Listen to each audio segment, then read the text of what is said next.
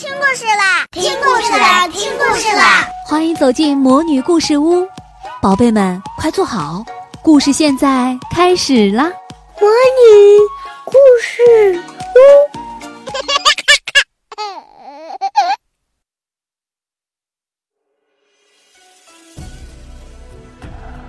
屋，卤蛋阿姨说故事。今天呀，我们再讲一个八仙过海的故事。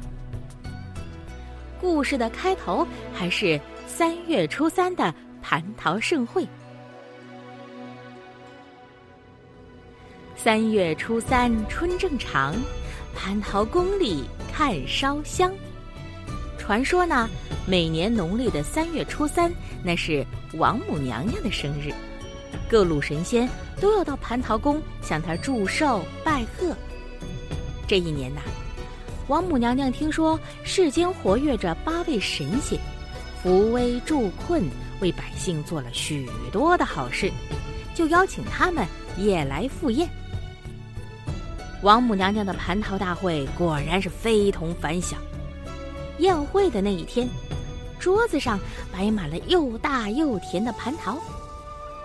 那桃子一摆呀，香气沁人心脾。众仙顿时容光焕发，精神倍增，大家伙儿吃得津津有味，如同喝了美酒一般。更令人惬意的是，一边吃着，一边呢还有仙女们载歌载舞。能够参加这场盛会，大家都感到无比的光彩。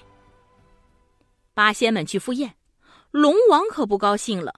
若是论功行赏，他经常拨云洒雨、普降甘霖，那贡献也不小啊。凭什么不邀请他参加盛会呢？倒把那八个刚刚成仙的请了去。龙王越想越生气，就想给八仙们一点颜色瞧瞧。八仙们当然不知道这些了。当他们参加完蟠桃会回去的时候，就遇到了一个大难题。来赴会的路上，经过的是一片桑田，怎么转眼之间，这桑田就变成了波浪滔滔的沧海呢？沧海当然难不住我们的八仙了，他们都会腾云驾雾飞过去，不就行了吗？吃了仙桃，喝了仙酒，八仙们精神抖擞，都想露一下自己的身手。吕洞宾提议道。诸位，咱们各显神通，从海上飘过去，怎么样啊？众仙齐声应道：“好主意。”于是，钟汉离将手中的芭蕉扇往水面上一抛，双腿一跃，竟然站在扇子上，飘在海面上了。铁拐李也不示弱，当即把那根铁拐杖扔进了海里。别看铁拐杖很重。竟然浮在水面上，铁拐李纵身一跃，便摇摇晃晃地飘走了。紧跟着，何仙姑驾着她的荷花飘走了，蓝采和骑着她的花篮飘走了，张国老倒骑着毛驴儿也飘走了。岸边只剩下了曹国舅，只见。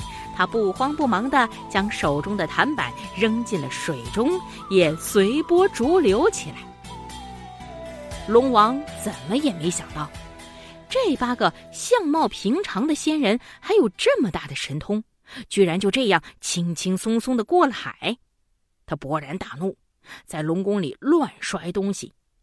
众虾兵蟹将看到这形势不对，就纷纷拿起了武器，出了龙宫，浮出水面，迎面。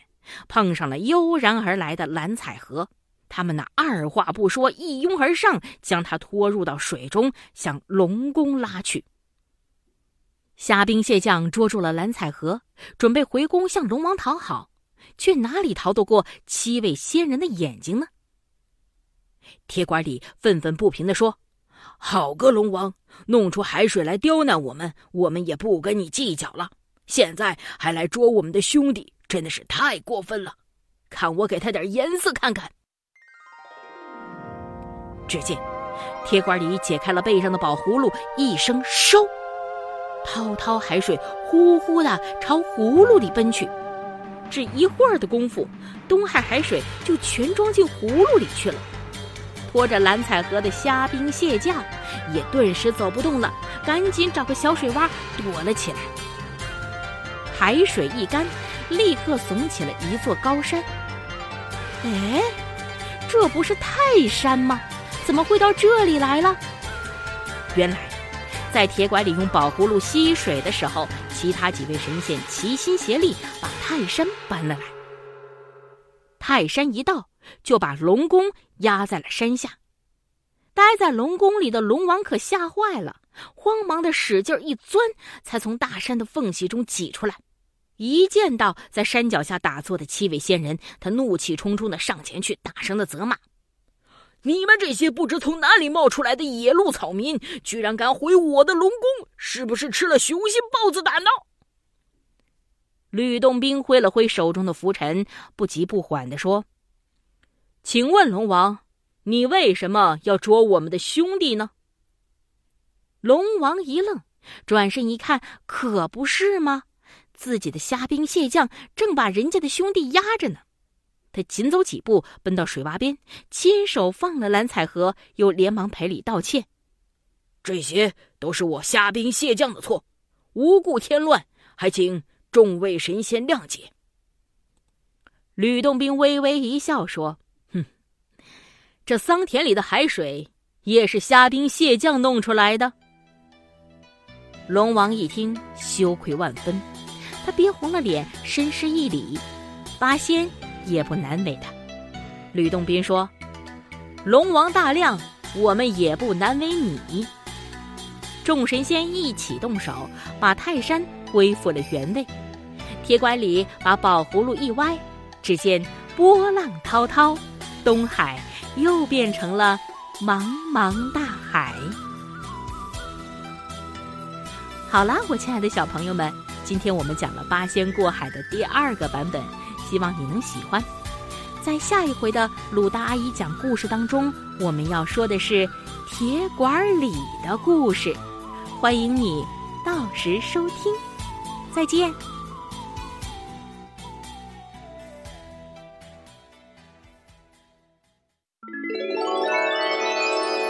亲爱的小宝贝们，今天的故事就讲到这儿了。想听更多的好故事，欢迎你在微信公众号上。搜索“魔女故事屋”，加关注来和我们做朋友。这里有更多的好故事等着你哦！我们下期再见。